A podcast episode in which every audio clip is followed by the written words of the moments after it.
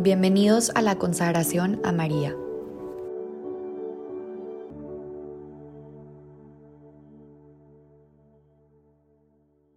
En el nombre del Padre, del Hijo y del Espíritu Santo. Amén.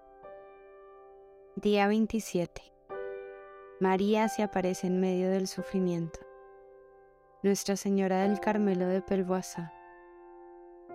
En 1876, en un pueblito de Francia llamado Pelvoisin, vivía una joven sirvienta doméstica llamada Estelle Faguet. Gracias al salario que ella ganaba de su trabajo, su familia podía salir adelante. Pero un día, Estelle cayó enferma en cama y la enfermedad no dejaba de avanzar. Al principio se rebeló contra la voluntad de Dios pues no entendía cómo Dios podía permitir que le sucediese esto, siendo ella la única que podía sostener económicamente a su familia. Pero un día, Estel decidió entregarse a la voluntad de Dios y ofrecer todo lo que estaba viviendo en expiación por sus pecados. Estel escribió una carta a la Virgen pidiéndole que obtuviera su corazón de parte de su Hijo Jesús. La Virgen se le apareció por la noche y le dijo estas palabras, con las que Estel recordó que a sus 14 años de edad ella se había consagrado a la Virgen. No temas, tú sabes que eres mi hija, coraje y paciencia. Mi hijo va a cuidarte especialmente. Vas a sufrir cinco días en honor a las cinco llagas de mi hijo. La Virgen le dijo después de aquello que o bien moriría o bien sanaría, y después le dio una misión. Si mi hijo te permite vivir, quiero que proclames mi gloria. La noche siguiente, la Virgen se le apareció de nuevo a Estel para anunciarle que sí viviría. La acompañó varias noches seguidas, repitiéndole estas palabras. Yo soy toda misericordia.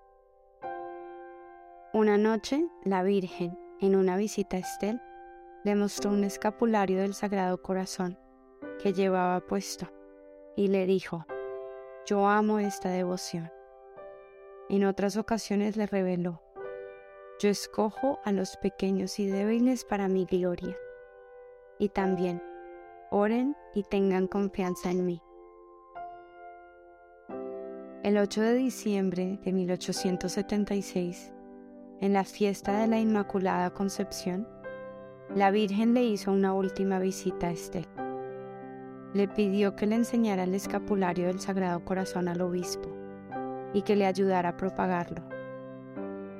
Mira las gracias que yo otorgo sobre aquellos que lo usan con confianza y quienes ayudan a propagarlo. En ese momento cayeron gracias de las manos de la Virgen como gotas de lluvia donde Estel pudo leer los nombres de las diversas gracias que la Virgen concedía. Piedad, salvación, confianza, conversión, salud. Estas gracias son de mi Hijo, yo las tomo de su corazón. Él no me puede rehusar nada, le aseguró Nuestra Señora. En mayo de 1894, el Papa León XIII aprobó la Archicofradía de María, Madre de la Misericordia, dedicada a propagar el escapulario del Sagrado Corazón. En 1900, la Congregación de Ritos aprobó también el escapulario del Sagrado Corazón. En 1983, la curación de Estel fue oficialmente declarada milagrosa. Es bello comprobar con la vida de Estel, una vez más, la predilección que tienen la Virgen María y su Hijo por los pequeños y sencillos. Estel era una sirvienta y con lo poco que ella ganaba mantenía a toda su familia. La enfermedad de Estel parece que significó un antes y un después en la vida de la joven y en el modo en cómo ella concebía a Dios. Es muy humano rebelarse contra las adversidades de la vida y también suele ser muy común que los hombres le echamos la culpa a Dios de todo lo malo que nos sucede.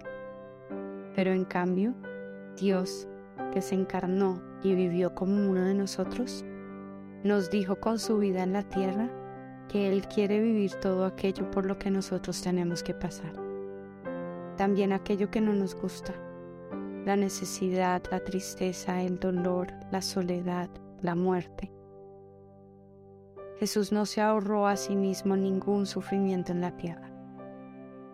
Quizás Estel descubrió, como muchos otros santos que escogieron confiar en la voluntad de Dios, que a Dios no se le encuentra en la solución de nuestros problemas, ni tampoco en el final de nuestras luchas, sino precisamente en medio de ellas, viviéndolas con nosotros, estando a nuestro lado, amándonos en ellas.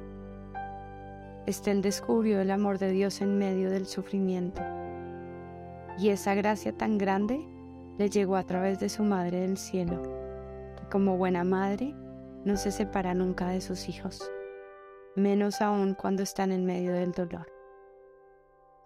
Esto lo podemos ver claramente en la presencia de María a los pies de la cruz de su Hijo Jesús.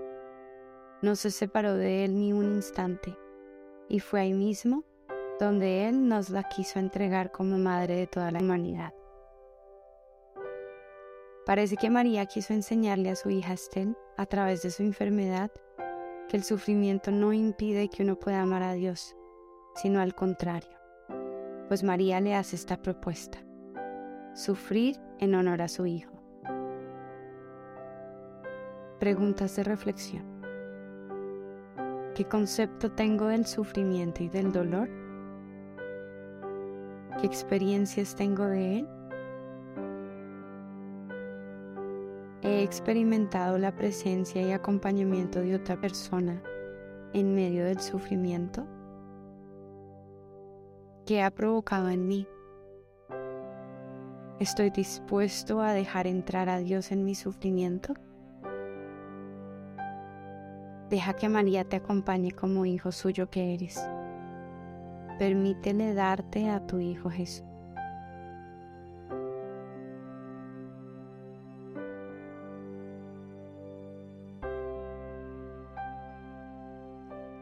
María, Madre nuestra del Carmelo, no permitas que jamás nos separemos de ti.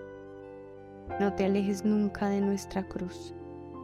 Permítenos encontrar tu mirada en medio de las situaciones de oscuridad y lucha.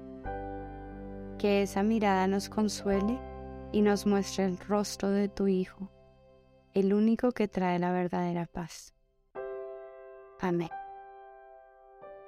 Virgen del Carmelo de Pelhuasa, ruega por nosotros. En el nombre del Padre, del Hijo y del Espíritu Santo. Amén.